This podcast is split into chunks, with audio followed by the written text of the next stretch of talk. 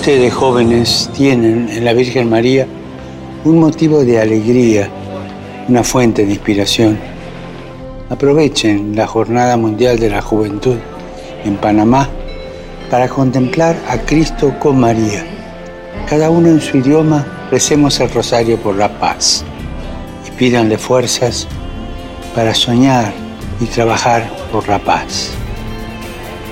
Recemos por los jóvenes, especialmente los de América Latina, para que siguiendo el ejemplo de María, respondan al llamado del Señor para comunicar la alegría del Evangelio al mundo.